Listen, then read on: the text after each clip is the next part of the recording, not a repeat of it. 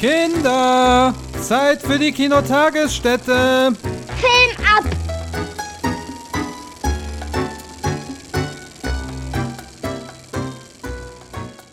Hey du, weißt noch? Wir hatten mal was. Ich erinnere mich noch an all die tollen Abende. Ich hab's mir im Sessel oder auf der Couch gemütlich gemacht und du, du hast dich von mir entblößt, mir deine Schönheit, deine Gefühle gezeigt und ich habe es genossen. Habe dich sogar bewundert. Aber heute? Heute ist irgendwie die Luft raus. Ich weiß, es ist normal, sagen zumindest alle immer. Aber ich muss so ehrlich sein, auch das gehört ja dazu in so einer Beziehung. Es gibt immer mehr Dinge, die mich einfach nur an dir nerven. Der Musikgeschmack zum Beispiel, diese melancholische Indie-Musik. Klar fand ich das früher auch super, aber mittlerweile geht's mir einfach auf die Nerven. Oder deine Freunde, die immer in so hochtrabenden Worten sprechen, dass ich eigentlich gleich fünf Wörterbücher in drei verschiedenen Sprachen bräuchte, um sie zu verstehen. Oder dass du so viel redest, so viel philosophierst, aber nichts davon bei mir ankommt. Früher sah ich dir in die Augen und erblickte die Welt, heute sehe ich da nur noch schwarze Leere. Ich weiß nicht, liegt's an mir oder an dir? An uns beiden? Was hat uns entzweit? Die Zeit? Bin ich dir einfach entwachsen oder du mir? Sind wir auf ewig getrennt oder gibt's irgendwo, irgendwann noch eine Chance für uns? Sprich mit mir, liebes Arthouse-Kino. Auch wenn ich dich nicht mehr mag, ich vermisse dich. Oh. Und mit diesen pathetischen Worten herzlich willkommen zur 101. Folge der Kinotagesstätte, unserem kleinen Podcast über Filme mit einem ja sehr persönlichen Thema aus einem ja inneren Schmerz herausgeboren, möge ich, möchte ich sagen.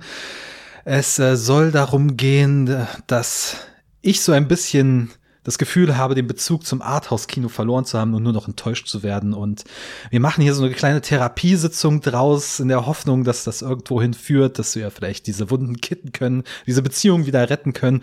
Und ähm, zur Seite steht mir äh, quasi als Paartherapeut Marius. Endlich machen wir eine Paartherapie. Es wurde Zeit, es wurde Zeit. Ich wollte es noch nicht sagen, aber es wurde Zeit. Hi. Tag. Ja, also, aber wir sind nicht das Paar, sondern du bist der äh, Therapeut Ach, ich in dem Fall. Stimmt, ja, ja, ja, ich sitze, ich liege auf der Couch und du musst sozusagen äh, jetzt, ähm, ja, die, ja, wie gesagt, die seelischen Wunden verheilen. Die Podcast-Paartherapie kommt zum fünften Geburtstag. genau, genau. äh, ja, ich äh, lade euch gerne ein, aufs äh, virtuelle Sofa sich zu legen und mal ordentlich auszusprechen was euch an jeweils anderen nicht funktioniert. Vielleicht mag das Arthouse-Kino dich auch nicht. Also es kann ja auch sein, mhm. ne? Äh, das, das, dass du einfach nicht, einfach nicht der Typ bist. Ne? Dafür, das werden wir hier so ein bisschen besprechen. Und äh, ich bin gespannt, denn äh, mir geht es nicht so. Das kann ich direkt mal verraten. Mir geht es, ich würde nicht schon fast sagen gegenteilig, aber ähm, ich habe zumindest nicht das Gefühl, dass das Arthouse-Kino und ich uns entzweien, eher unsere Beziehung festigen in den letzten mhm. Jahren. Das mag natürlich mit meiner persönlichen Werdegang, noch ist es kein Werdegang, aber also mit Anfang vom Filmstudio und sowas zu tun haben, dass ich da vielleicht noch mehr reingewachsen bin in der letzten Zeit, aber naja, wir quatschen das heute und gucken mal, was der aktuelle Stand des Arthouse-Kinos ist und ähm, was das für dich persönlich bedeutet. Ob du noch Teil des Podcasts sein kannst hier noch überhaupt. Oder ob ich hier ausgeschlossen werde, weil ich so ein Kretin geworden ja, die bin. Die Folgen ja? mache ich dann nur noch mit, mit Ecke, ist dann auch okay. Und wir sprechen dann über Transformers oder keine Ahnung, was, was du da noch schaust. Ja, Marvel ganz viel, ne? Ganz da musst du dich dann aber auch mal auf mein Niveau wieder runterbegeben, in dem Fall. Ja, aktuelles Marvel ist, ist nochmal ein Thema für sich. das stimmt allerdings, ja. Aber ähm, ja, wir werden mal schauen, so ein bisschen, wo uns diese Folge hinführt. Es gibt so eine leichte Struktur, die wir uns hier hoffen. Ich habe sechs Thesen aufgestellt, die uns so ein bisschen durch die Folge thematisch leiten werden. Und es sei, glaube ich, direkt vorab gesagt, weder diese Thesen noch alles vielleicht von dem, was ich sagen werde, werde in dieser Folge sind äh, wirklich 100% ernst gemeint. Es wird vielleicht auch ein bisschen überzogen. Es wird über einen Kamm geschert, äh, verschiedene Dinge. Es wird äh, pauschalisiert und übertrieben einfach, um hier mal, ja, die Diskussion quasi zu entfachen, weil man muss ja auch so ein bisschen an die Grenzen gehen, ne? Und so ein bisschen, so ein bisschen sich selber fordern und äh, quasi den, den, den Rahmen ausloten, wo es hingeht. Und ja, aber wie gesagt, es Du hast ja mich noch als einordnende Instanz. Genau, genau, genau. Und ich hoffe, dass du mindestens genauso sehr übertreibst und Nein, nein, ich bin, bin voll dabei mit meiner ausgeglichenen Persönlichkeit werde ich das Ganze komplett neutral und objektiv beobachten mhm. und dir dann vehement widersprechen. Okay, okay. Ja, Marius, womit fangen wir denn an? Wollen wir denn einfach mal mit der ersten These loslegen, die ich hier aufgestellt habe? Ihr werft doch mal rein, ja. Die fang lautet. Fang doch mal an zu zünden. dann, dann zünde ich mal das Streichholz an. Wo ist die, wo ist die Benzinlache? So, ähm, erste These. Arthouse-Kino erklärt Langeweile zu seinem erzählerischen und ästhetischen Grundprinzip. So, ich äh, höre schon, ich höre schon die Menschen da draußen schreien. Ähm, was soll das? Das ist ja wirklich, also das geht ja, ist ja von allen guten Geistern verlassen. Kann ja wohl nicht sein. Andere werden mir vielleicht sogar zustimmen. Ähm, aus meinem Bekanntenkreis, aus meinem Freundeskreis, die von denen ich manchmal zumindest so was ähnliches höre. Was hast du denn gedacht, als ich diese These in den Raum geworfen habe oder die geschrieben habe? mein erster Gedanke war, du bist zu alt für diese These. Normalerweise wirft man das so äh, den jüngeren Generationen vor, dass sie keine Aufmerksamkeitsspanne mehr haben und dass das alles mhm. und deswegen äh, langsames Kino nichts mehr für junge Menschen ist, weil ne, man muss ein bisschen warten, immer lange Sitzfleisch haben, vielleicht auch mal durch durch langsamen Stellen gehen, damit die die Stellen danach, die, die emotionalen Momente und sowas besser wirken können und so weiter und so fort.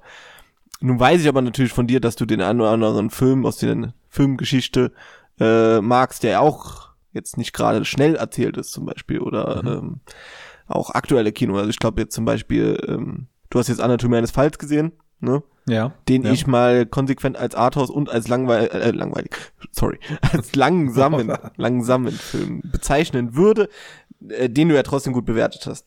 Ich weiß nicht, ob ich ihn langsam bezeichnen würde, aber ja. Äh, schon langsam. Also da passiert, äh, was ich mir zumindest gedacht habe, du, du gehst da auf die Story-Ebene, ne? Dass in der Story quasi sehr wenig passiert und der Film nicht nicht vorankommt. Ne? In den letzten Monaten wäre klassischer Fall Close vielleicht. Äh, mhm. Äh, die Story passt wirklich auf den Bierdeckel, das ist nun mal so, ja. da passiert genau eine Sache. Rest ja. ist Wirkung des Films, mehr oder weniger. Und mhm. äh, das und das ist schon ist, ist typisch Arthurs, ganz klar. Und ähm, gefällt natürlich nicht bei jedem Film. Nur was ich nicht verstanden habe, wenn man zum Beispiel Close nimmt, oder andersrum, was bei mir der Fall ist, bei mir umso älter ich werde, umso mehr geht der Bereich der Story und die Wichtigkeit der Story deutlich zurück. Also mir ist nicht mehr wichtig, was, oder meistens zumindest nicht mehr wichtig, was äh, erzählt wird, ne, sondern wie, hm. wie die Inszenierung mhm. ist und da ist meistens langsamer und ruhiger die bessere Art. Hm. Oder, oder ja, siehst du das falsch? Also, ne, ich, es, ich, es wirkt mehr. Ich möchte direkt mal einwerfen, langsam ist nicht langweilig. Das sind zwei Nein. verschiedene Sachen. Ne? Also etwas kann langsam sein, das heißt nicht, dass es langweilig ist, wenn es einfach hochspannend ist, trotz einer Langsamkeit.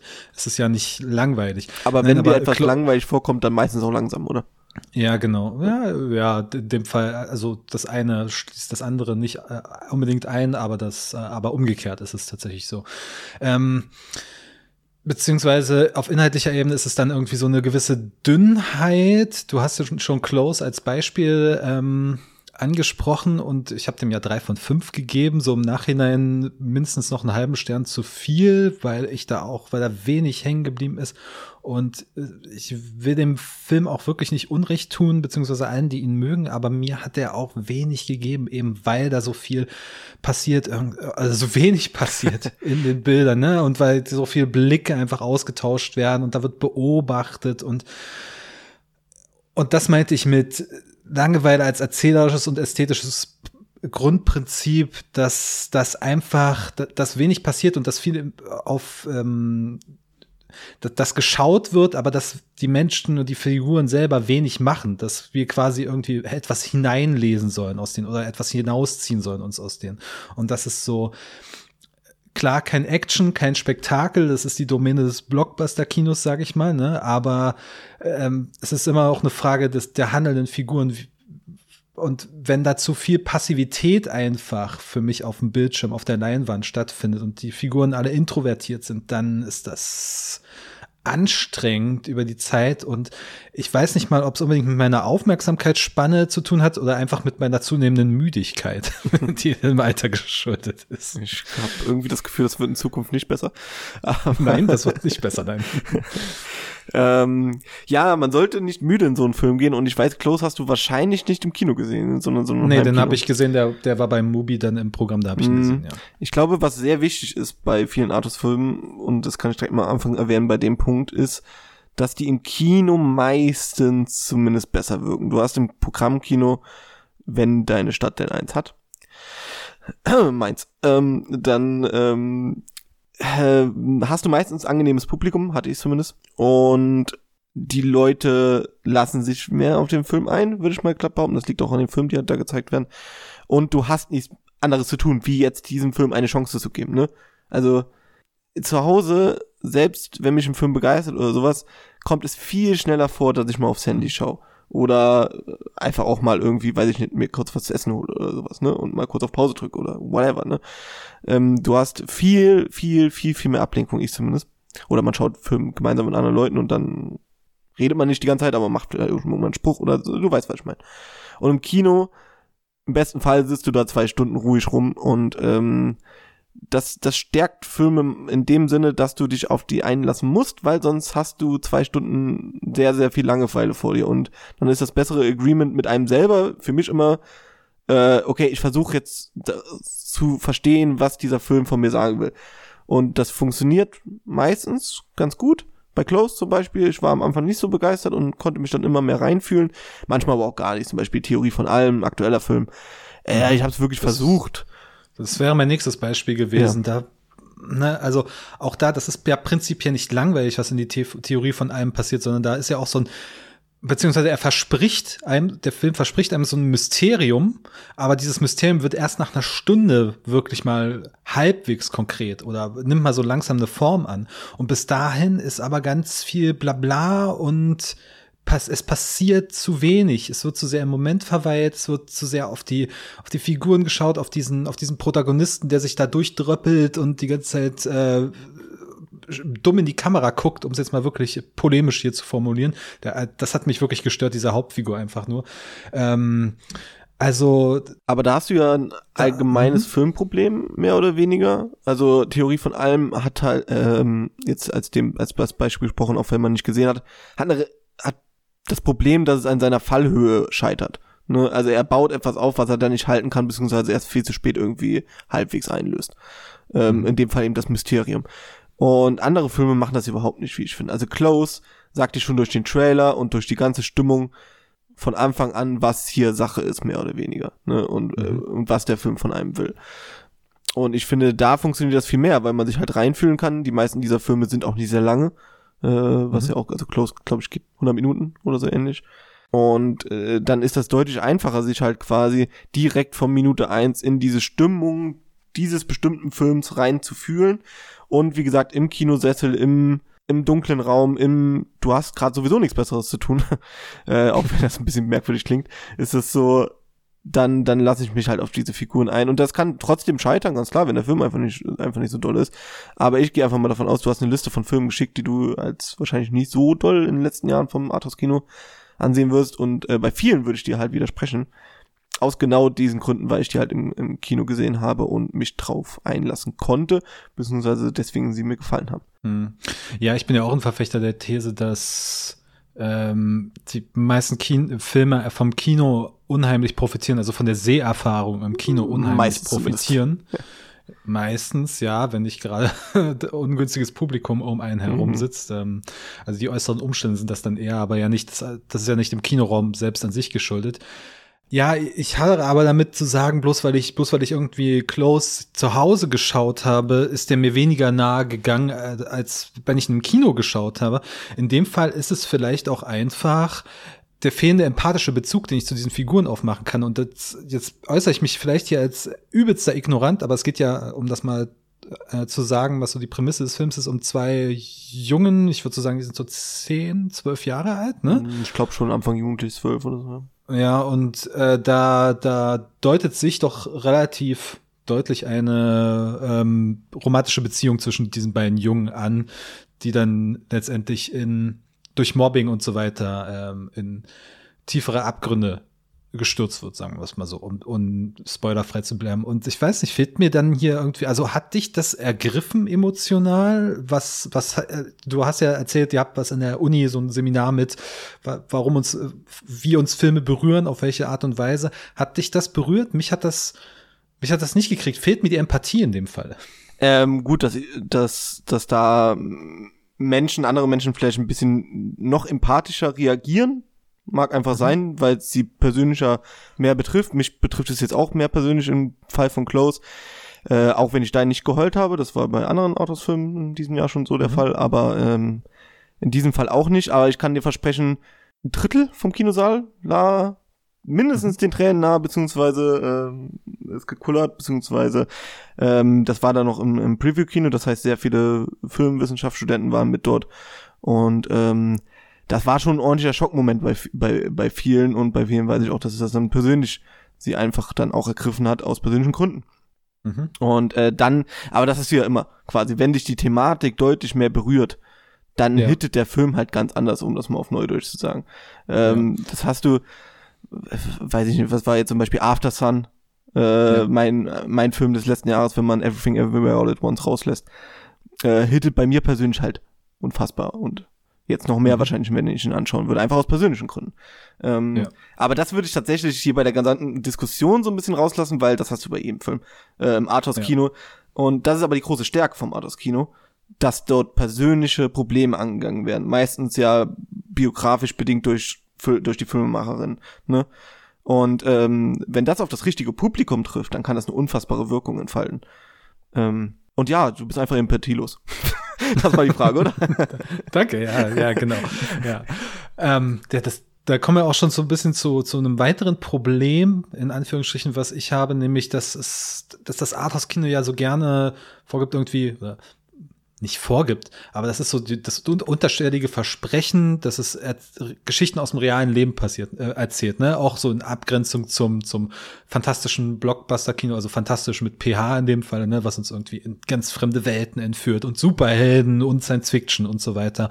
Und da auch wieder, klar, die Geschichten aus dem wahren Leben können interessant sein, ne? Siehe Anatomie eines Falls, ist ein ganz, ganz naturalistischer Film und wunderbar. Andere Fälle sind halt, äh, um es mal sozusagen, stinkend langweilig. Einfach weil mir der spannende Konflikt, die spannende Prämisse fehlt. In dem Fall, um jetzt After Sun wieder anzusprechen, für mich ein Film, der äh, für mich persönlich gescheitert ist, weil er einfach äh, zu zu konfliktarm bleibt über die ganze Zeit. Natürlich hat man hat man so Reibereien zwischen den äh, zwischen dem Mädchen, um das es geht, und ihrem Vater, aber einen wirklich zentralen Konflikt habe ich da nicht empfunden und das ist für mich so ein zentrales Element dafür, wann eine Geschichte funktioniert und äh, ja, dass sie, dass sie irgendwie mich huckt, nämlich da muss ein Konflikt sein und jetzt muss ich noch mal überlegen, wir hatten doch mal echt vor ein paar Jahren auch so einen Film hier besprochen, bei dem ich dann auch behauptet habe, der wäre komplett konfliktfrei. Vielleicht kriege ich das noch mal Vielleicht kriege ich das noch zusammen. Vielleicht erinnere ich mich noch. Äh, versuch dich zu erinnern, solange kann ich dir widersprechen. Das, also, ich, ich möchte dir nicht vorwerfen, dass du beim Schauen von After Sun nicht richtig aufgepasst hast. schon irgendwie. äh, nein, natürlich nicht. Das ist wieder das Thema, äh, wenn es einem selber betrifft, beziehungsweise irgendwie die Thematik einen irgendwie berührt, dann, dann achtet man vielleicht mehr auf Details, beziehungsweise interpretiert andere Sachen rein und After Sun ist ein Film natürlich, wo man verschiedene Sachen rein interpretieren kann. Und ähm, in meiner Interpretationsweise ist der ganze Film Konflikt. Also das ist der zentrale Thema des Films, der Konflikt zwischen dem Vater und das Mädchen und dem Mädchen. Ähm, und jede einzelne Szene bauscht diesen Konflikt auf und jede einzelne Szene gibt diesen Konflikt irgendwie eine neue Tiefe rein. Ähm, und man versteht mehr und mehr, worum, also äh, es geht halt nicht wie, wie in, in, in einem Blockbuster-Film, hat man schon oft gesehen, irgendwie die Thematik Kind und Elternteil tun sich irgendwie auseinanderleben oder sowas. Und hier hast du es halt richtig tief, richtig bedeutungsvoll aufgeladen und mit Bildern und mit, mit Symboliken und nicht in die Fresse geworfen, dass du es direkt verstehst, aber auch nicht so versteckt, dass du dass man es überhaupt nicht raffen kann.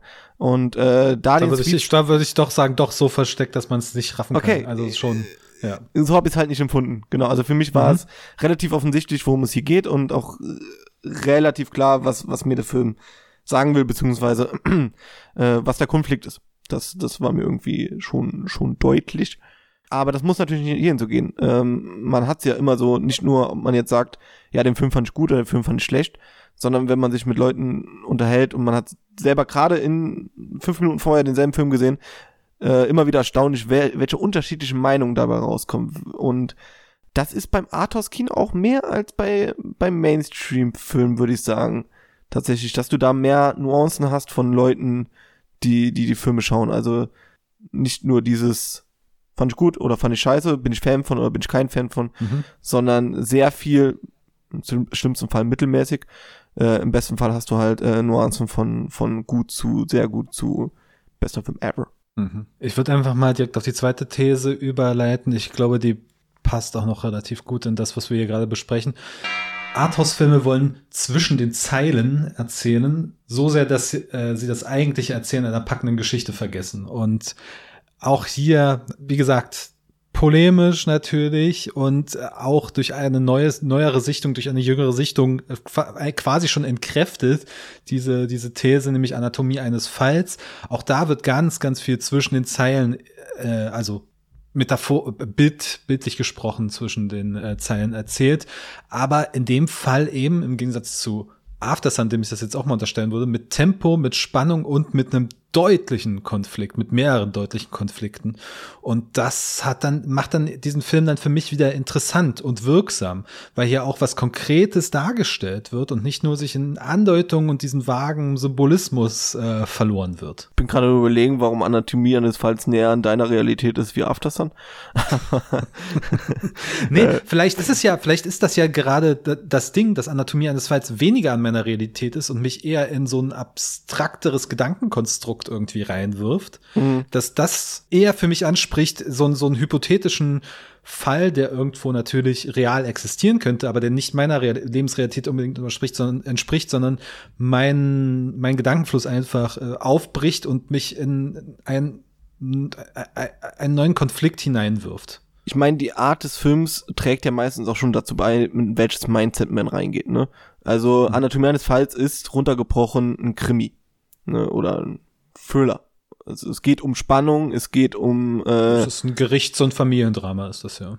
Ja, natürlich ist es ein Drama, da, da, davon ja, abgesehen. Aber vom ja, Prinzip kannst du es auch als Krimi sehen und den du, also du kannst es auch als Whodunit sehen. Ne? Also du denkst zwei Stunden darüber nach, wer das hier, wer das Versprechen von des Falls quasi begangen hat, beziehungsweise ähm, wie es zustande kam. Ne?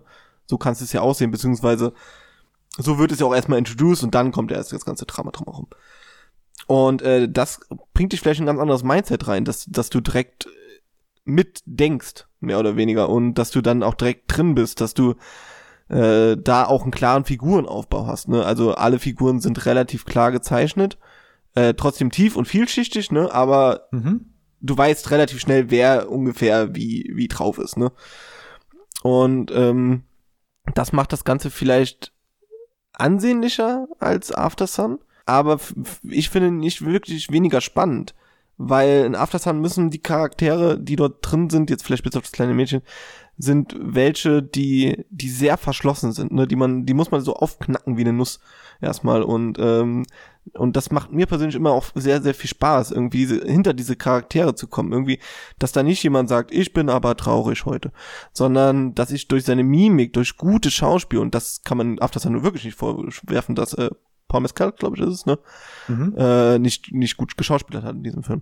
Äh, dass man ähm, durch, durch Mimik, durch Gestik, durch, durch kleine Sachen irgendwie dahinter kommt und äh, nur durch, dass man wirklich aufmerksam diesen Film schaut, es schafft, irgendwie Zugang dazu entwickeln, zu entwickeln. Ne? Und das macht Anatomie eines Falls auch.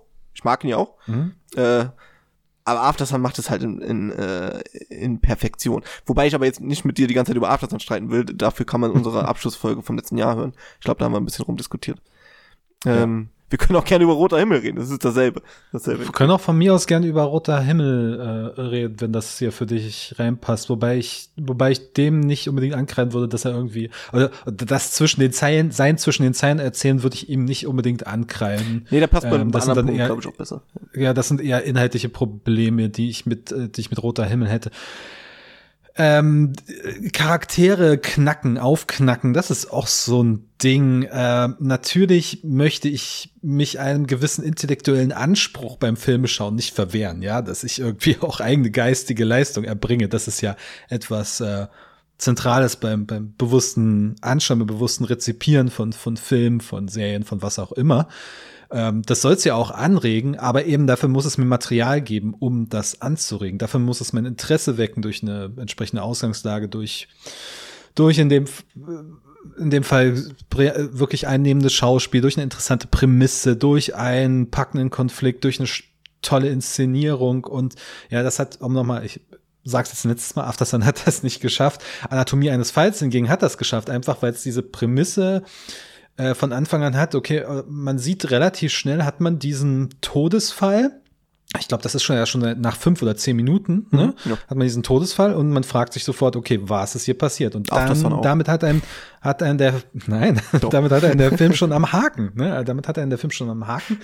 Ähm, und also für mich ist es immer zu einfach zu sagen, ja, du musst den, du musst in den Film reingehen und du musst die, äh, du, du, du musst die Leistung erbringen, diesen Film zu, zu, äh, zu interpretieren. Das finde ich immer fast schon so ein bisschen anmaßend oder eine Formulierung, die ich jetzt auch erst kürzlich gelesen habe bei, bei jemandem, man muss sich den Film erarbeiten und das ist ja auch schon so ein, Okay, man muss ganz schön viel machen. Das hat was Deutsches. ja, ne? Man muss sich den erstmal hart erarbeiten. Wir hatten ja, ja, ja. früher ganz kompliziertere Filme und die mussten wir auch erstmal Studien dazu lesen, damit wir die verstehen. Naja. Ja. Ähm, also es ist, ich kann, ich kann absolut verstehen, was du meinst. Und man muss in dem Mood dafür sein auch. Ich kann nicht mhm. gewissens Herzens sagen, dass jeder Arthouse-Film der mein Intellekt anregen will und mich irgendwie, ja, wie du schon sagst, irgendwie, die ich mir arbeiten muss, dass ich die dann auch gleichzeitig gut finde. Sobald ich sie mir erarbeitet habe, manchmal denke ich mir auch, naja, also du bist, du hältst dich jetzt auch für schlauer, als du eigentlich bist, ne? Das hast du, mhm. das habe ich mit Ryan Johnson Filmen zum Beispiel, auch wenn das jetzt kein richtiger Arthouse ist. Aber ja, jetzt ist die Frage, ob das Arthouse ist. Oder, bitte ja. nicht. Aber es, äh, das habe ich immer so den Fall. So, ja, jetzt muss ich mir irgendwie hier arbeiten, äh, den, den großen Intellekt des Ryan Johnsons mir zu erschließen und es steckt eigentlich nichts dahinter. Ähm, und dann nervt es natürlich, klar, wenn du dir irgendwie, du machst dir die Mühe, irgendwie jetzt diesen Film zu schauen, diese Langwierigkeit, du quälst dich vielleicht dadurch und dann hast du noch nicht mehr irgendwas, was du davon mitnehmen kannst, dann wirkt das ja umso enttäuschender. Ne? Mhm. Jetzt hast du, ich finde es eigentlich ganz schön, diese beiden Filme zu vergleichen, Anatomie eines Falls und After Sun, weil in Anatomie eines Falls stirbt der Vater nach zehn Minuten oder so. Mhm. Also kein Spoiler an dieser Stelle, steht in jeder Erklärung des Films. Und äh, dann hast du ein Drama zwischen Mutter und Kind und, und äh, Sohn, glaub ich was, ne? So. Ja. Und ähm, in After Sun hast du ein Drama zwischen Vater und Tochter. Und je nach Interpretationsweise stirbt auch jemand in der ersten halben Stunde oder sowas. Nur siehst du niemals einen Mord, sondern du siehst Erinnerungen der Tochter. Also es ist, es ist anders geschrieben vom Aufbau her. Das eine offensichtlich und dann geht es halt sehr um dieses Familiendrama, das andere Interpretationsspielraum mit, mit Erarbeitung quasi, was, was dort jetzt quasi der Fall ist mit dem Familiendrama. Mhm. Und das Familiendrama hat bei äh, bei Aftersun für mich viel besser gewirkt, vielleicht auch, weil ich es mir halt erarbeitet habe, ne? Einfach weil meine Interpretationsspielweise mir irgendwann gesagt hat, ach so, das möchte der Film sagen, jetzt habe ich es verstanden und diesen durch diesen Aha-Effekt ähm, hat hat das dieses Drama dann nochmal gesteigert und in Anatomie meines Falls der hat andere Stärken quasi, aber der mhm. dem dem muss man sich nicht arbeiten, der sagt dir relativ schnell was was Sache ist und äh, dann hast du von allen Charakteren die Sichtweise mehr oder weniger und am Ende kannst du selber entscheiden, was passiert ist. Aber du hast jetzt, also da gibt keine klare, richtige oder falsche Interpretation. Ach, das dann auch nicht. Aber du weißt, was ich meine, hoffentlich. Ja, ja, ja. Na, bei Anatomie des Falls kommt ja einfach noch hinzu, dass man da diese ganze Dynamik zwischen den Figuren, die Vorgeschichte und so weiter, dass man da, dass da ganz viel aber dir wird es klar Grauen erzählt. Liegt, ne? ne? Also aus verschiedenen Sichtweisen und man weiß nicht, was jetzt mhm. wahr ist und was gelogen vielleicht auch mal. Mhm. Aber äh, nach und nach fallen so die Schichten dieser Familie, ne? Und ja, ja, aber daraus ja. entsteht so ein interessantes Netz aus Beziehungen, aus, also zwischenmenschlichen Beziehungen. Wie funktionieren die? Wie waren die aufgebaut? Wie sind die immer noch aufgebaut? Wie ist da die Dynamik? Und das ist das, was für mich so reizvoll ist. Das, da ist der Interpretations Ansatz leichter zu finden und seine eigene Perspektive reinzubringen, als das für mich bei, äh, bei, bei Aftersun Da hat auch jeder einen. Also bei Anatomie ja. eines Falls geht keiner aus dem Kino raus und sagt, no, war mir eigentlich egal, was da passiert ist. Sondern mhm. jeder hat da, wenn auch andere Lösungsansätze der Geschichte beziehungsweise der Charaktere, äh, während es bei Aftersun, wie du schon sagst, absolut der Fall sein kann, dass, dass Leute sagen, ich hatte dazu überhaupt gar keinen Zugang, was dort passiert mhm. ist, beziehungsweise äh, es hat mich wenig interessiert. Nur die Leute, die es interessiert, beziehungsweise die den Zugang gefunden haben, finden es umso geiler. Meistens, hoffentlich. Ja. Ähm, äh, nicht umsonst hat er ja Preise gewonnen und ist äh, dann doch beliebt. Kommen wir, kommen wir vielleicht später noch zu einer späteren These. ja. Äh, bis dahin würde ich erstmal die dritte machen. Ich glaube, das ist die, die, die auf, auf den dünnsten Beinen hier steht.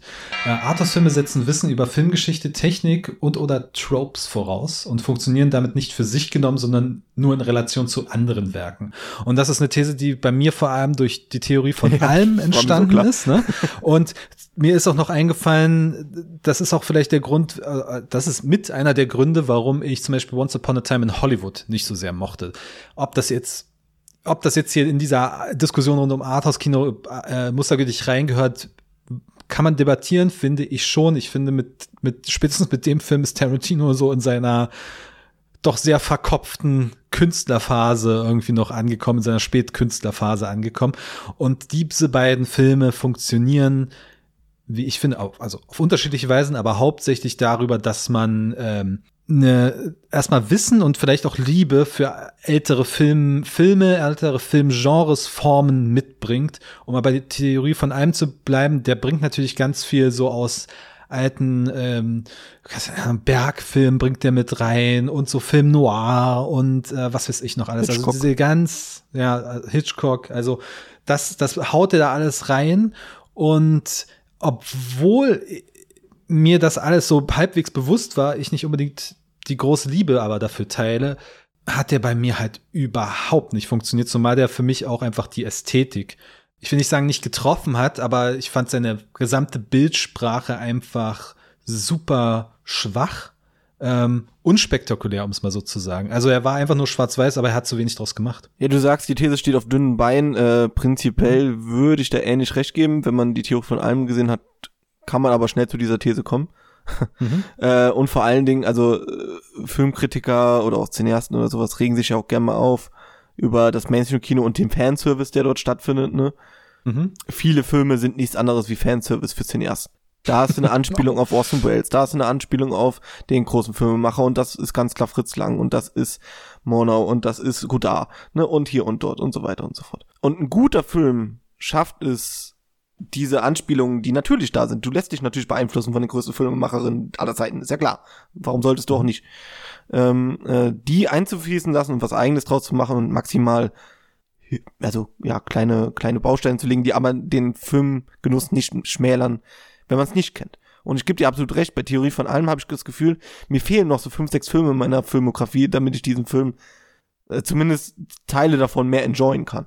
Und dann mhm. wird's blöd. Bei Once Upon a Time ist das wiederum eine andere Sache. Der, der, der lebt komplett von seinem Feeling. Und ich meine, der heißt Once Upon a Time Hollywood. Also, ja, ja. Das ist, was erwartest du? ähm, aber ich gebe dir vom Prinzip recht, manche Filmemacherinnen heutzutage übertreiben es tatsächlich in ihrem, ja, manchmal hat es auch so was, sowas Snobistisches. Ja, Retromanie. Ja, aber auch sowas, Was? sowas Snobistisches fast, dass die so, mhm. du, du magst meinen Film nicht, ja, dann hast du wahrscheinlich noch nicht die 30 Erstlingswerke von Godard gesehen. Dann kannst du meinen Film nicht mehr. 30 Erstlingswerke. Mindestens. Ja, mindestens. Ja, ja, aber, ja. Also das ist ähm, hm. manchmal echt schwierig, besonders glaube ich, wenn man noch tiefer ins Arthouse gehen und geht, also in wirklich ganz kleine Festivalfilme und sowas. Das, dann das, glaube ich, es schafft dann, es schafft dann auch so, so eine so eine Höhe, ne, über also so eine Hürde quasi, über die man, wenn man jetzt neu einsteigen möchte. Also wenn man jetzt nach 30 Jahren Blockbuster-Kino endlich mal dieses Arthouse-Kino sich anschauen möchte, ne? endlich mal sich reintraut. Nein, also wenn man sich das so als junger Filmfan erarbeiten möchte, schafft das ja auch irgendwie eine gewisse, eine gewisse Hürde, über die man erstmal hin. Ich meine, es kann helfen. Schaffen, es kann auch helfen, muss, ne? dass man die Filme sieht und dann die Originale davon schauen will, ne? Also, mhm. das ging mir auch schon bei Filmen so, dass ich mir gedacht habe, dass ich danach erfahren habe, irgendwie, das war eine Reminiszenz an den und den Film und den wollte ich dann vielleicht mal sehen, damit ich weiß, wo es Mhm. herkommt. Es geht mir heute, also natürlich geht's mir auch heute noch so, ich habe, was weiß ich, wie viele alte Filme noch nicht gesehen, die man gesehen haben sollte. Ähm, aber manchmal, wenn ich so Filme sehe, dann denke ich mir, ah, da kommt das her. Ne? Also gerade wenn man irgendwie ganz alte Filme schaut. Oder ähm, ich mein Lieblingsbeispiel, Frankenstein Ju- Junior von, von Mel Brooks. Dieser Spruch äh, hier, ähm, es könnte schlimmer sein, es könnte regnen. Kennt jeder. Das ist aus diesem Film. Der Gag passiert da meines Wissens nach zumindest zum ersten Mal. Und äh, das ist einfach natürlich mega lustig zu erkennen und steigert ja dann auch die Freude vielleicht auf, auf Filmgeschichte und auf alte Filme. Aber dann darf das natürlich nicht storyrelevant sein oder oder ähm, so relevant für den Film sein, dass man den sonst nicht enjoyen kann. Und das war zum Beispiel bei die Folge wird so ein bisschen zur Metakritik zur Theorie von allem. Finde ich schön. Äh, Ja, wir müssen ja auch ein bisschen über diese Enttäuschung sprechen. Ne? Also, so. muss ich das, man muss sich den seelischen Ballast auch ein bisschen da wegreden. Ich war eigentlich, ich, eigentlich hatte ich ja gehofft, nachdem ich aus dem Kino kam, dass du den gut fandest und auch ein bisschen damit gerechnet, ehrlicherweise. Und dann habe ich gesehen, dass wir beide nur zweieinhalb, äh, nee, nur zwei von fünf gegeben haben. Aber Ja, ja, ja. Aber ich hatte mit dem Film ehrlich gesagt ein anderes Problem. Ich fand das, was später passiert, spannender als was 90 Prozent der Zeit passiert vorher. Hm. Ähm, das ist ein bisschen blöd gelaufen. Aber da sind wir bei unserem alten guten Podcast-Kollegen Benny. Der Film hat nicht das gemacht, was er mir versprochen hat. ja, das ist ja auch die Frage, ob man mit dieser Anspruchshaltung reingeht. Ne? Äh, achso, ja, um noch äh, kurz auf die These zurückzukommen und warum sie trotzdem auf dünnen Beinen steht. Weil es ist natürlich trotzdem erstens entertaining, wenn man die Filme kennt. Ne? Das sagen wir jetzt bei Theorie von allem oder sowas, dass man sagt, na, hätte ich schon mal den oder den Film gesehen. Du bist genauso, dass du das Meme wirst aus Once Upon a Time in Hollywood, äh, äh, Leonardo DiCaprio-mäßig guckst du auf die Leinwand, zeigst da drauf, wenn du irgendwas verstehst. Ja, natürlich, aber dann eben, wenn es dann mal nicht funktioniert, weißt du, also wenn auch wenn du einen Film hast, der über seinen historischen Kontext funktioniert, also indem er äh, wirklich einen, quasi einen zeitlichen Bezug einen aktuellen aufgreift und du hast einfach nicht diesen Hintergrund und du brauchst den aber, um zu verstehen, wie es ist. Zum Beispiel, ich bin bei Lars von Trier, glaube ich. Jetzt muss ich mal nachdenken. Bei irgendeinem, Fi- nehmen wir mal. Nee, nee, nee, nicht Lars von Trier. Moment. Äh, welcher Film denn? Genau. The House That Jack Built. Ein Film, der zumindest mindestens von zwei Stellen dafür gelobt wird, dass er so ein bisschen äh, kritisch oder selbstironisch damit ins Gericht geht, dass Lars von Trier irgendwie Frauenfeindlichkeit vorgeworfen wird in seinen Filmen. Ne? Und so funktioniert dieser Film dann hauptsächlich darüber, dass man den als das interpretiert, als Lars von Triers Auseinandersetzung mit seiner mutmaßlichen oder nachgesagten Frauenfeindlichkeit. Aber wenn man das, diesen Kontext nicht im Hintergrund hat, äh, im Hinterkopf hat, dann äh, funktioniert er meines Erachtens wahnsinnig schlecht. Also ich fand ja da aus Jack Pitt äh, einfach äh, ja desaströs, um es mal so zu sagen.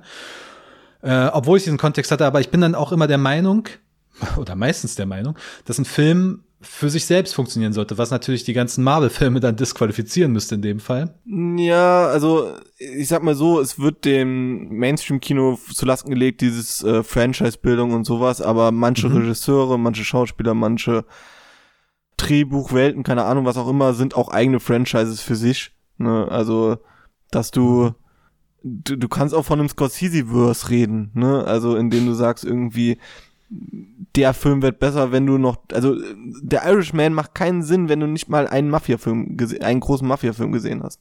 Dann wird er nicht, der wird er vielleicht auch funktionieren, weiß ich nicht, aber Doch, doch, ich nehme, doch, ich würde sagen, der, also der funktioniert besser, wenn du dich im Mafia-Kino gut auskennst. Ja. Ne? Weil er, weil er ja auch darauf dann, oder so, so gewisse Dekonstruktionsmechanismen hat, erzählerische äh, Art. Aber er funkt, äh, also ich würde trotzdem sagen, der Irishman ist als Film, als für sich stehender Film, ohne jeden Hintergrund trotzdem einfach eine packende, spannende Erzählung. äh, möchte ich dir absolut nicht widersprechen. Ja. Aber ähm, hast du Go- Goodfellas gesehen, wird dir der Irishman, besonders das Ende, irgendwie nochmal eine neue Ebene geben. Ne? Hm. Und äh, sowas ist ja auch vollkommen okay, wie ich finde. Also natürlich hast du einen Vorteil, wenn du mehr Filme gesehen hast in dem Fall. Ne? Du kannst Dinge besser einordnen vielleicht. Also nette Kritiken sind ja auch immer, wenn du irgendwie irgendeinen Film hast, äh, ja, der Film gefällt nur Leuten, die sonst keine Filme schauen. Gibt's ja so, so, so ein paar nette, nette Filmchen alle paar Jahre. Ja. ja. Ähm, Everything Everywhere All at Once wurde das auch mal vorgeworfen. Ich gedacht. Naja. Ähm, da, natürlich hast du einen, einen Vorteil, ebenso wie einen Nachteil, dass du das schon irgendwelche Sachen, dazu kommen wir vielleicht auch jetzt, können wir eigentlich jetzt überleiten, würde ich sagen, ähm, zu dem Punkt, dass du alles schon mal tausendmal gesehen hast, immer die gleichen Figuren, immer die gleichen Konstellationen und dieses Problem hast du ja nicht nur unbedingt im Mainstream-Bereich, sondern auch vielleicht im Arthouse-Bereich. Ja, War das nicht deine nächste durchaus. These? Doch, ne? Das war, nee, meine nächste These. Es geht, da geht es um intellektuelle Überforderung, aber Ah, das, dann hat sie mich gerade intellektuell befordert. offensichtlich. Ähm, aber das ist durchaus ein guter Punkt. Ich das ist so eine, das ist so eine Wahrnehmung, die ich ja natürlich auch mal eine Zeit lang hatte und die, man- die ja irgendwie auch natürlicherweise aufkommt. Dieses, es sind, äh, wenn sich bekannte Muster wiederholen in Figuren, in Konflikten, in bestimmten Ausgangslagen und so weiter, e- egal ob jetzt im Blockbuster-Kino oder im Arthouse-Kino, äh, man sucht ja als Mensch gesunderweise, würde ich sagen, äh, immer nach neuen Impulsen, nach neuen Ideen, nach frischen Sachen. Gleichzeitig kann ich diese, diesen, diesen Punkt, das ist ja uninnovativ und das hat es ja schon fünfmal gegeben oder hundertmal gegeben, kann ich zunehmend weniger nachvollziehen, diesen, wenn es als Vorwurf gemeint ist. Weil A, ist das, ist das ja auch ein subjektiver Punkt. Es bezieht sich ja komplett auf, also, also ein ganz, ja doch, ein subjektiver Punkt. Es bezieht sich ja ganz auf die eigene Seherfahrung und ist ja nicht irgendwie universell quasi teilbar. Äh, anderen Menschen, die können noch mehr gesehen haben, die oder die können halt wesentlich weniger gesehen haben. Und ist das prinzipiell einfach ein Vorwurf zu sagen, das ist uninnovativ, das gab's schon mal? naja, wenn es eine Kopie ist, kann ich den Vorwurf auf jeden Fall zumindest nachvollziehen. Ja, dann gibt Beispiel- gibt's es als Plagiat, ne? Also ja, oder der- es ist halt sehr Plagiat. inspiriert dadurch. Nehmen wir als Beispiel dort den Joker. Äh, ist jetzt kein Arthouse-Film in dem Sinne, aber der hatte zwei äh, ganz klare Quellen äh, mit King of Comedy und mit, mit äh, Taxi Driver. Mhm. Und wenn man die beiden Filme gesehen hat, dann, dann hat man das sofort erkannt und die, die, ja, mehr oder weniger die Kopie direkt daraus gelesen.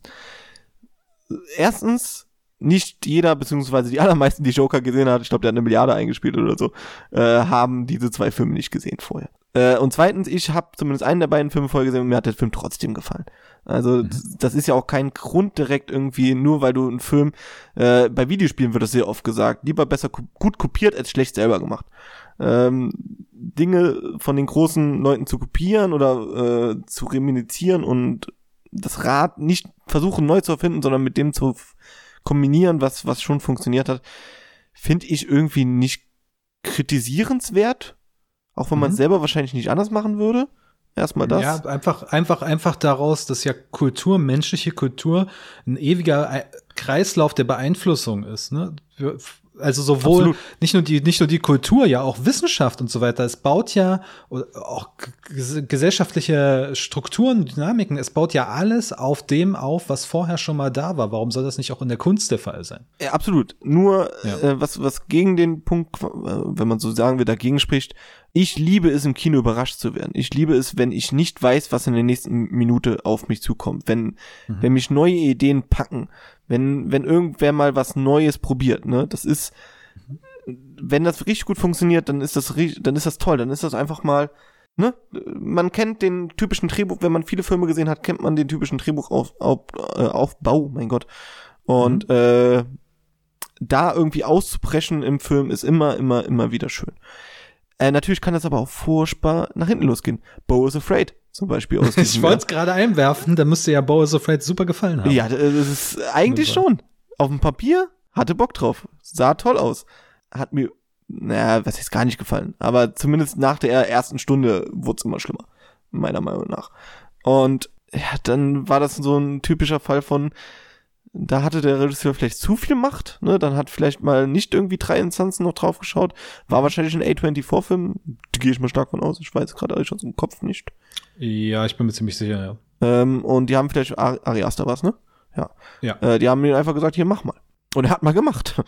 Also, äh, da kann man auch den Regisseur nicht vorwerfen, so, sondern er hat ja komplett freie Hand und das gemacht, was er wollte. Aber das muss einem Publikum natürlich nicht gefallen. Und ja. der Film hat auch seine Fans. Ich weiß ehrlich gesagt nicht, wie du ihn fandest. das, weiß ich bis heute nicht. ähm, auch nicht schlecht. Ja. Ich kann auf jeden Fall aber schon mal andeuten, dass der in unserer Jahresendfolge äh, vorkommt, in einer Sonderkategorie auf jeden Fall.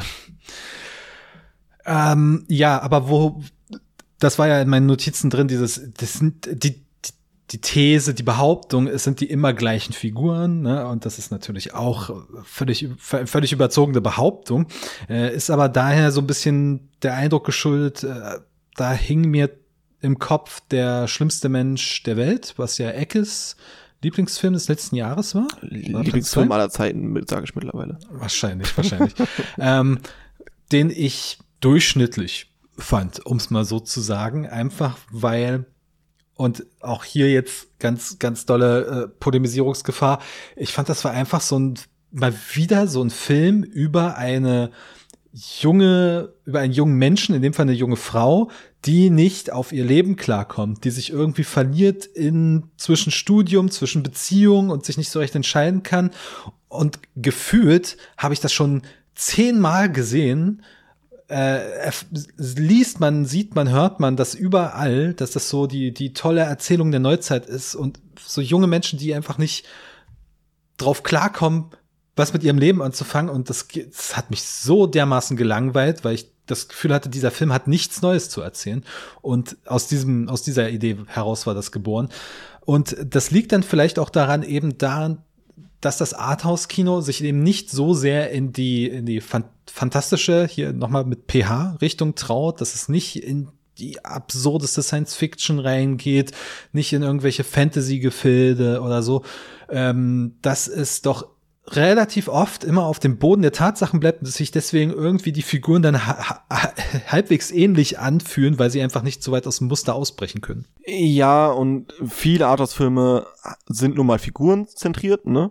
und mhm. äh, Figuren aus dem echten Leben sollen es ja auch meistens sein. Ja. Und ja.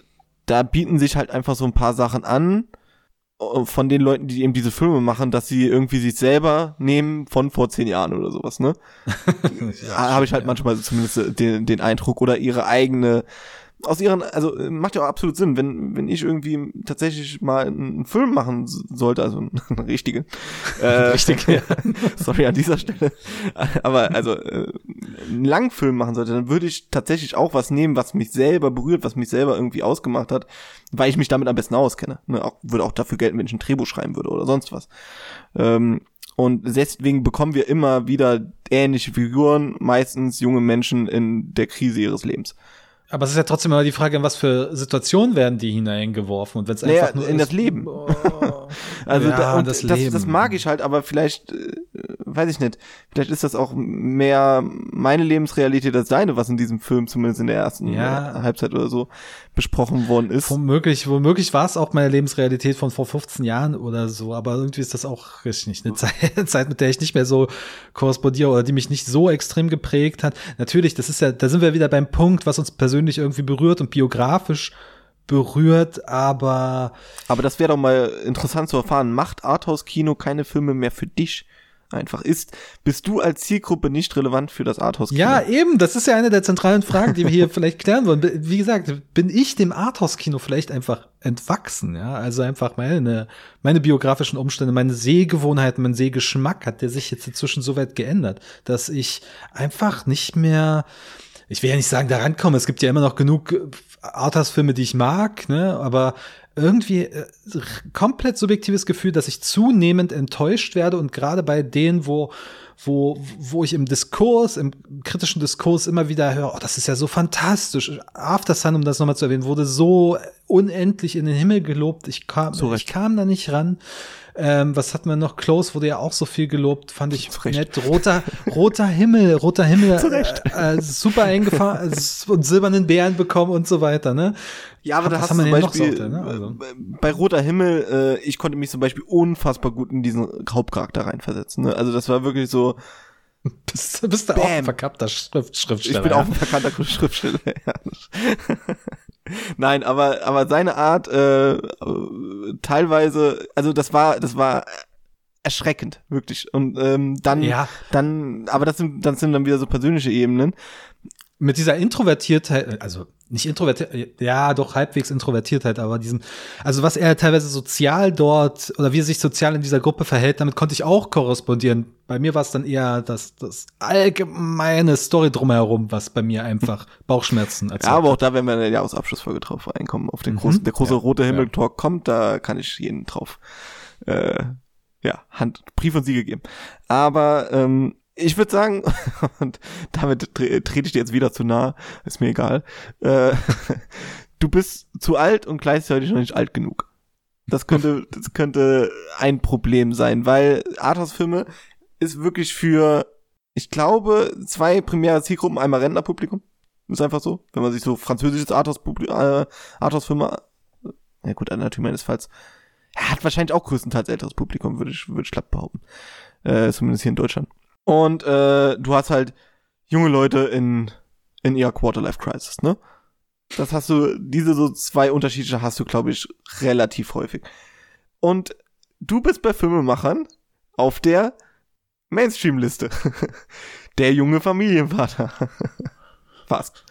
Also, also, du, da, da stehst du auf, naja, der geht einmal ins Kino in den Marvel-Film. Der, oder der, der geht mit seinen Jungs jetzt einmal sagen, weißt, in, in Expendables rein.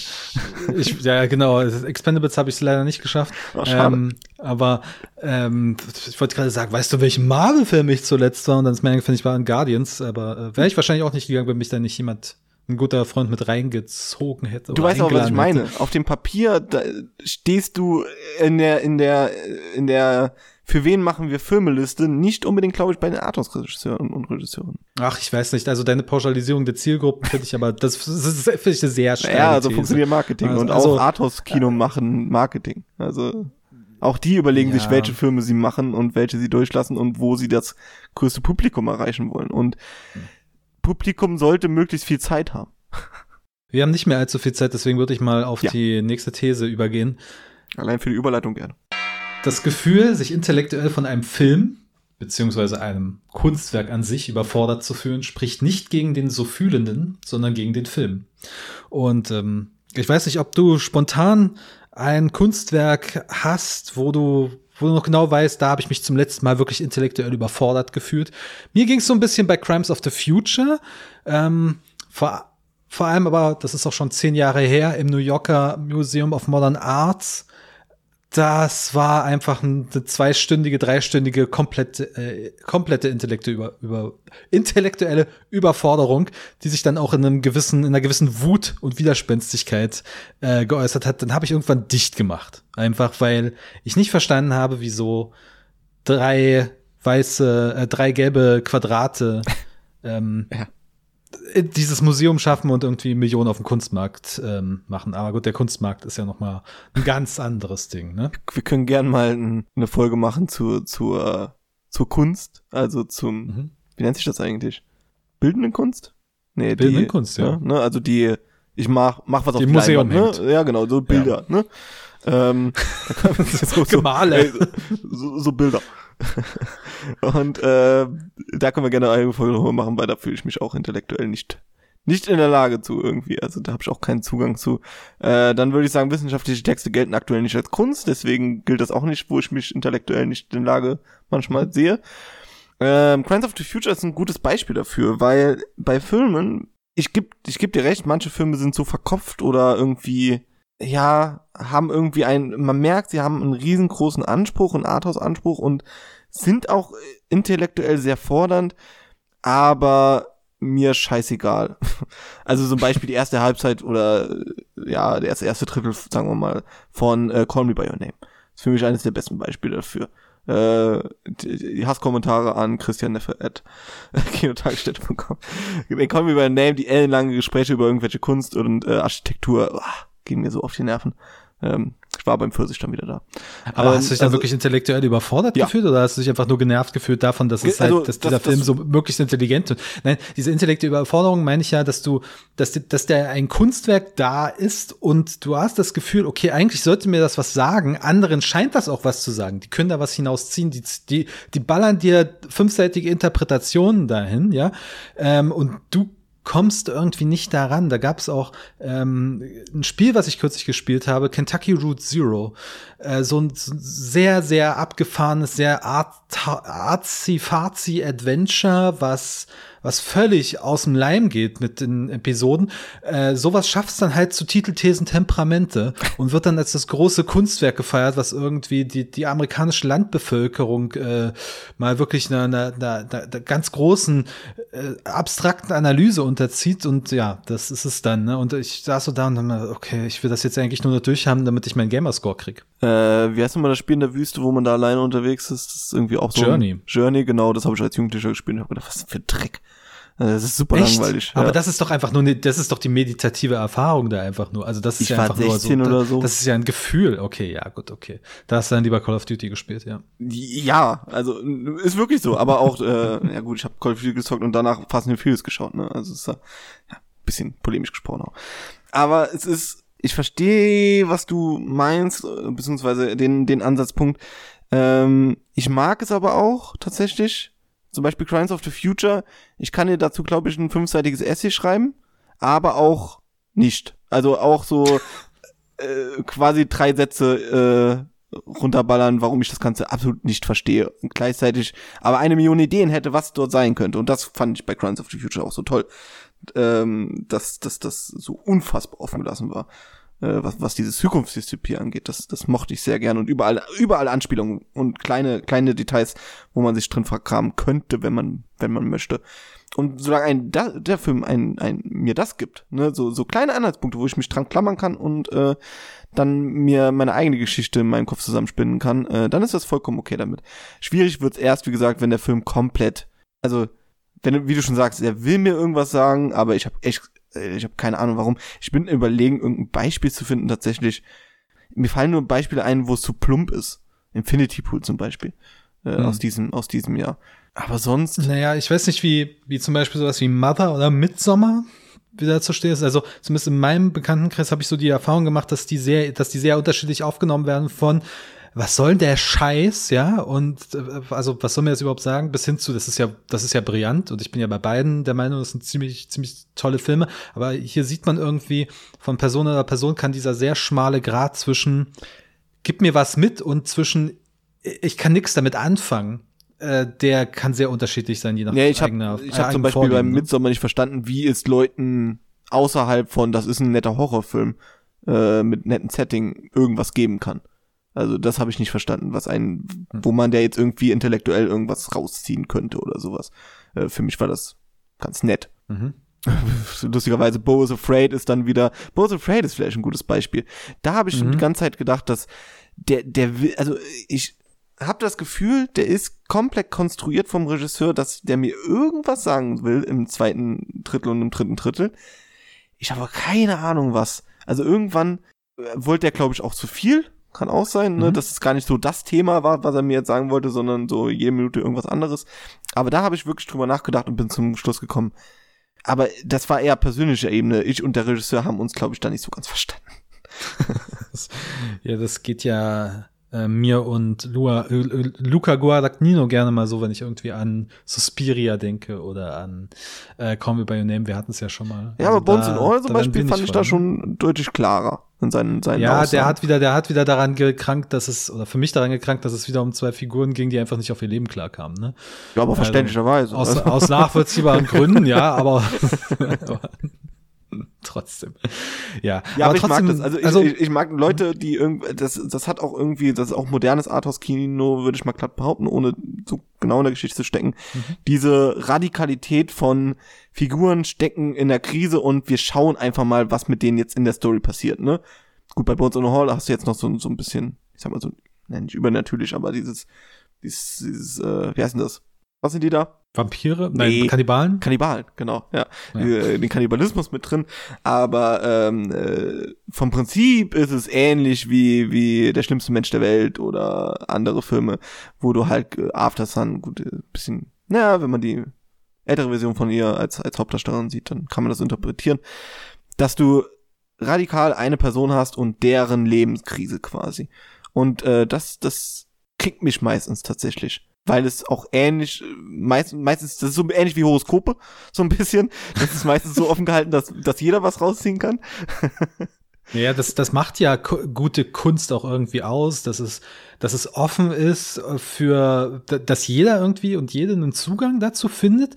Aber gleichzeitig macht dann gute Kunst in meines Erachtens auch aus, dass sie, dass, dass es die Tür auch irgendwie öffnet und dir nicht einfach nur, um mal bei der bildenden Kunst jetzt sprachlich zu bleiben, der äh, literweise Farbe irgendwie hinklatscht und sagt, das ist Kunst. Mach was für dich draus. Ne? Also irgendwo muss da auch für mich immer ein Ansatz mit dabei sein. Ich finde, es ist nicht die Aufgabe des Rezipienten, des Rezipierenden, einem Werk irgendwie Bedeutung zuzuschreiben, äh, sondern da muss auch, da muss auch was zurückkommen vom Künstler, von der Künstlerin. Ja, mir reicht es meistens tatsächlich, wenn ich merke, der Regisseur, die Regisseurin oder die Filmemacherin haben sich dabei was gedacht. Also ich merke in diesem Film, auch wenn ich es nicht verstehe, aber ich merke es, dass sie, dass sie sich dabei was gedacht haben, dass sie einen Aussagewunsch haben, dass sie irgendwie ihre persönlichen Sachen da rein interpretiert haben oder irgendwas halt, ne? Dass ja. sie da ihre, ihre Persönlichkeit auf jeden Fall reingebracht haben und ob ich dann selber was rausziehen kann oder sonst was, sei dahingestellt, ob der Film jetzt gut ist oder schlecht ist, sei dahingestellt.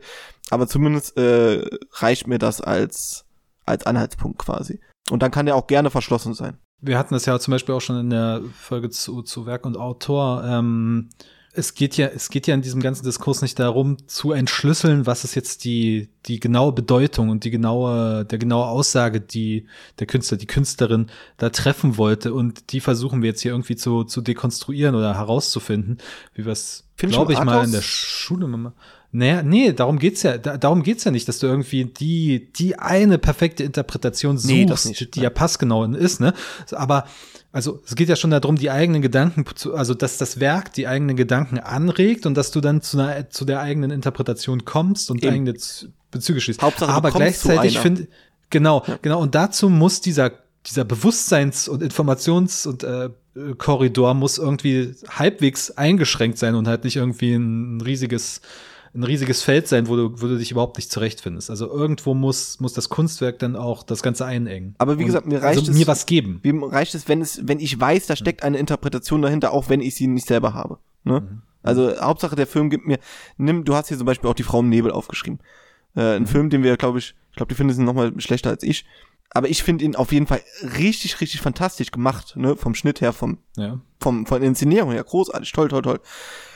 Nur hat er mir aufs geschichtliche und auf Charaktere-Ebene nicht viel gebracht, aber ich weiß, dass die nicht einfach so dahingeschludert worden sind, ne? Also, äh, äh, äh, oh, jetzt fällt mir der Name vom Regisseur nicht ein. Park Chan-wook. Park Chan-wook. Äh, dass er nicht irgendwie gedacht hat, so, boah, jetzt habe ich meine geilen Cuts im Kopf und irgendwie meine tollen Strandszenen. Ach, wir brauchen noch Charaktere und eine Story. Ja, ja, schreib mal irgendwas auf. Ne, sondern er hat sich schon dabei was gedacht. Und äh, er ist natürlich ein großartiger Regisseur und deswegen hat das so ein Grundniveau, äh, das er gar nicht unterschreiten kann, ne, die, dieser Film. Meiner Meinung nach. Aber ähm, kann auch verstehen, dass man sagt, naja, ich konnte damit einfach, einfach nichts anfangen, obwohl er, obwohl ich ihn für seine technische Leistung vielleicht appreciate. Okay, gehen wir mal weiter zu These Nummer 5. Im Diskurs, speziell in der Kritik, das Arthouse-Kino als das wahre, als das wertvollere Kino. Und das ist elitär und zeugt von einem problematischen Verständnis von Kultur und Kunst. Und ähm, sorry an alle meine Kollegen, Kolleginnen, die das ja warum auch immer hören werden. Äh, no offense. Es ist einfach auch hier for the sake of the argument ein bisschen Polemisierung, dass dieser ganze Diskurs mir einfach viel zu intellektuell, viel zu versnobbt ist und viel zu elitär ist. ja, also ich sag, ich sag mal so, äh, ich kann dem fast nicht widersprechen, weil die Filme, die wir hier größtenteils erwähnt haben, werden im Filmtor besprochen. Und es gibt nichts, was ich ungerner lese irgendwo online als die Filmtor-Seiten von den großen Zeitungen. Ähm, die sind Teilweise nicht immer, aber teilweise, also die sind irgendwo in den letzten 30 Jahren hängen geblieben.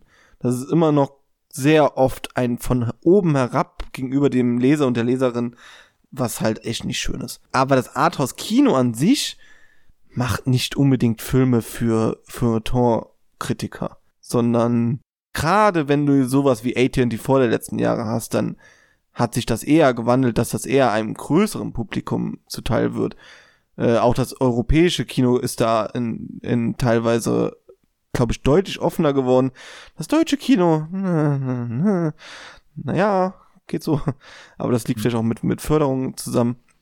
Aber sonst würde ich, also wenn du jetzt hier zum Beispiel die zwei Gewinner von, von Cannes und Venedig dieses Jahr hast, mit Anatomie eines Falls und Pur Things, dann ist das vielleicht, dann ist das für eine Schwelle zwischen Arthouse und, und, Blockbuster jetzt nicht, aber zumindest die Multiplex-Kino. Also Anatomie eines Films, eines Falls, genauso wie Pur Things kann auch im, im Sinister laufen, im kleinen Saal dann halt. Und das ist, also ich würde sagen, er ist eher offener geworden, nicht, nicht verschlossener. Was ist das Arthouse-Kino jetzt an sich? Mhm. Oder? Ja. Okay. Ja, aber mir geht's, also, das ist jetzt natürlich ein Punkt, den ich dem Arthouse-Kino selbst nicht anlasten kann. Den Film kann ich das nicht selber anlasten, ne? Aber es ist dieses, es ist das Drumherum, was es so ein bisschen für mich vergrault. Und ähm, ich weiß nicht, ob du solch sowas kennst, dass wenn du, dass du von manchen Sachen einfach bewusst Abstand hältst, weil du so ein bisschen auf innerlich auf Kriegsfuß stehst mit Menschen, die diese Sachen mögen. Ich habe zum Beispiel bis heute wäre ich mich hier willkommen bei den Sties zu gucken, weil weil es äh, ein, zwei Personen gab, mit denen ich etwas un, äh, mit denen ich etwas ärgerlich auseinandergegangen bin und deswegen, und die mochten den, die haben mir immer davon gesagt, wie toll der ist und seitdem, deswegen habe ich den nicht geguckt. Ich komme nicht ran, ich will ihn auch nicht gucken. Also, ne? Und so ist es hier natürlich nicht, aber trotzdem kann ja das drumherum, wie wenn du im Kino bist und da schwatzen irgendwelche, das kann ja auch die Filmerfahrung mhm. versauen. Mhm. Und so ist es äh, so ein bisschen hier auch gemeint, dass so ein bisschen mir das ganze, mir der ganze Diskurs drumherum so zu, zu versnobbt ist, dass manche Texte ähm, wirklich ich das Gefühl habe, da möchte sich, möchte man sich profilieren, äh, da, da schreibt man die abenteuerlichsten G Geschichten rein und, und ergeht sich in sonst was, was für, was für Wortspielereien und ähm, das ist das, was ich in der Einleitung so ein bisschen gemeint habe mit, ich brauche ein Wörterbuch. Das kann ja manchmal ganz unterhaltsam sein und äh, kann auch geistig anregend sein, aber wenn es die Schwelle zur Selbstprofilierung überschreitet, dann ist halt scheiße. Ja, wie gesagt, ich gebe dir recht, aber äh, liegt vielleicht auch an dem Umfeld, mit dem ich mich über Filme unterhalte. Einfach, mhm. dass das ein mittlerweile ein größtenteils un universitäres, äh, freundschaftliches Umfeld ist, wo man halt über Arthurs Kino auch abends beim Bier redet oder so, ne? Und dann mhm. ist das irgendwie was, was deutlich anderes als jetzt ein, ich sag, ein feuilletonistisches Umfeld, ne? Mhm. Aber da gebe ich dir auf jeden Fall recht. Jedes Jahr, wenn ich bei Ludwigshafener Filmfestival bin, denke ich mir bei den älteren Herrschaften, die ohne Probleme 14 Euro für einen Festivalfilm ausgeben. Dachte für, dachte für ein Festival Wein. Äh, oder für, für, für, ja, genau, also ein Festival, wo es kein Popcorn oder so gibt, sondern halt äh, irgendwas auf, auf Tellern. Nein, aber irgendwelche Canapés und einen Wein dazu, ne? Und ähm, ohne das jetzt auch toll. Aber ähm, da ist halt größtenteils polemisieren hier. da ist ja. auf jeden Fall ein älteres Publikum dort, die äh, die sich halt sowohl einen Tatort geben wie auch jetzt den anspruchsvollen deutschen Film. Und dann ist halt mal mal so ein Festivalzelt voll bei was war das nochmal? Passagiere der Nacht? Äh, die Trab äh, Trabanten, Trabanten der Nacht? Nee, wie ist denn das? Die schönen Trabanten? Ja, die stillen Trabanten, genau. Ja, und da ist einfach mal so ein Festivalzelt mit 500 Leuten voll. Äh, und ich sehe, ich gucke mich um und denke mir, mit keinem davon möchte ich über Filme reden. also, ähm, es gibt sehr unterschiedliches Publikum äh, und dieses Elitäre, was du meinst. Äh, aus meiner Sicht ist es öfters mal auch das ältere Publikum, das noch so ein so einen Anspruch haben will, ne, und alles ohne dieses, wir hatten ja auch schon dieses Erarbeiten eines Films und äh, sowas, da kann man, glaube ich, eher auf einen Generationswechsel vielleicht auch hoffen mhm. bei dem Diskurs. Wobei ja jetzt Arthouse Kino jetzt nicht Nummer eins bei, bei jüngeren Leuten ist, glaube ich, im Medienkonsum. Nein, das war es ja noch nie. Deswegen ist es ja wahrscheinlich auch Arthouse Kino, weil es halt nicht das kommer kommerzielle ja. Kino ist. Ne? Also, aber da sind wir vielleicht bei einem Punkt, äh, der dann schon, der, der darauf hinführt, warum vielleicht auch meine oder unsere Geschmäcker, sag ich mal, so unterschiedlich sind, einfach auch das Umfeld. Weil ich habe es ja schon mehrfach gesagt, Marius, ich habe irgendwie das Gefühl, dein Filmgeschmack hat sich doch sehr verändert. seit du Filmstudium, äh, Filmstudent bist, seit du ein neues Umfeld hast, seit du diesen ja, intellektuellen äh, ähm, Impact hast durch die Universität, durch das Studium, das macht was mit einem. Und ich meine, ich habe das ja auch hinter ja, mir und ich merke, und ich merke, je mehr ich mich von, von diesen, von meinem Studium entferne, desto mehr entferne ich mich vom Arthouse-Kino. Also kann es einfach sein, dass ich, dass die Zeit, also dass ich wieder äh, ein Filmstudium anfangen muss, ein Studium, um Gefallen im Arthouse-Kino zu finden. Absolut. Meins hat immer Plätze frei. ähm, aber ähm, ja, natürlich macht das Umfeld natürlich riesig viel. Ich gucke deutlich mehr Filme als in den Jahren, wo ich gearbeitet habe. Gut, das ist auch einfach zeitlich.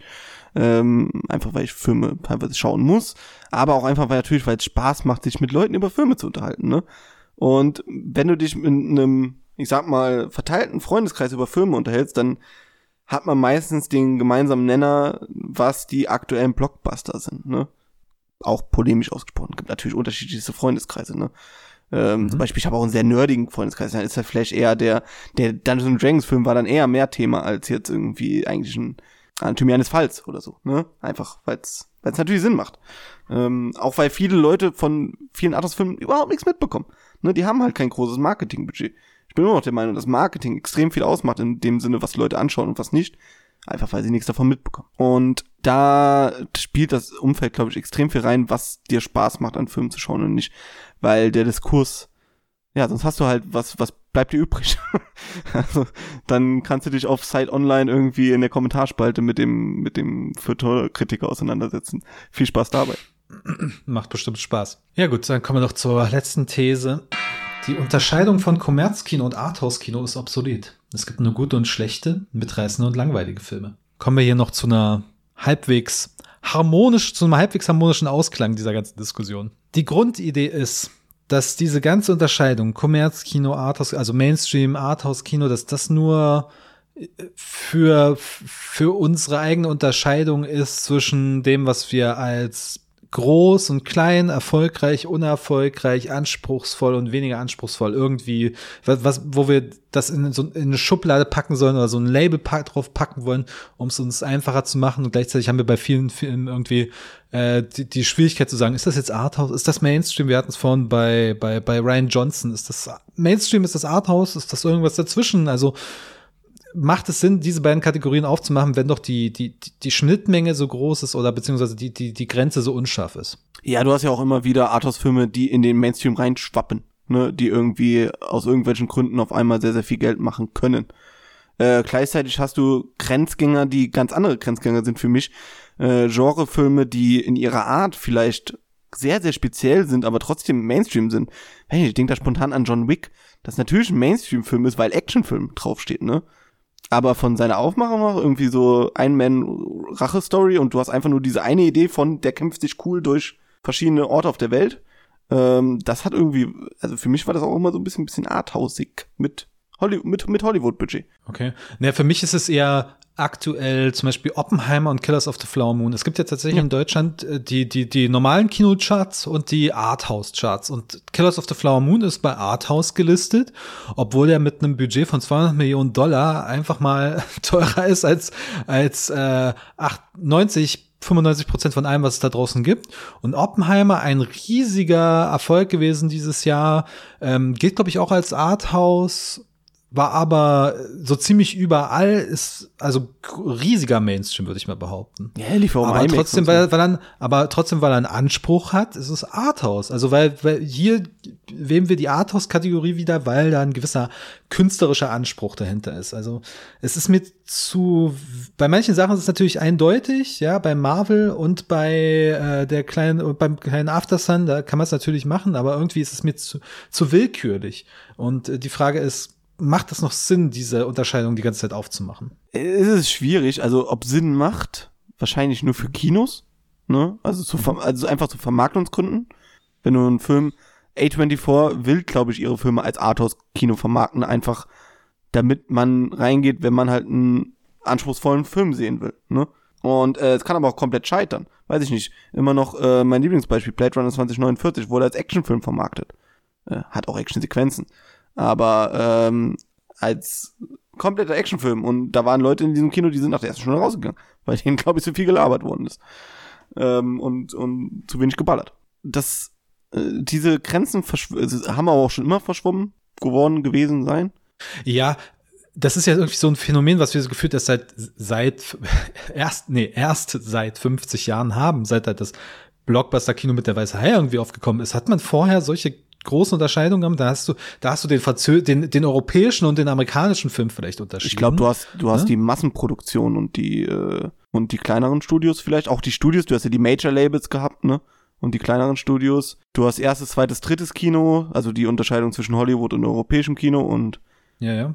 Aber, aber dieses, aber dieses krasse, dieses krasse Gefälle zwischen Arthouse und, und Mainstream-Kino, ich würde mal behaupten, das ist so, so eine, eine, eine Entwicklung, die wir erst so seit 50 Jahren haben, 40 Jahren haben. Der Pate würden wir, glaube ich, ganz klar als Arthouse-Kino sehen. Das war der erfolgreichste Film des Jahres damals. Ne? Mhm. Sowas.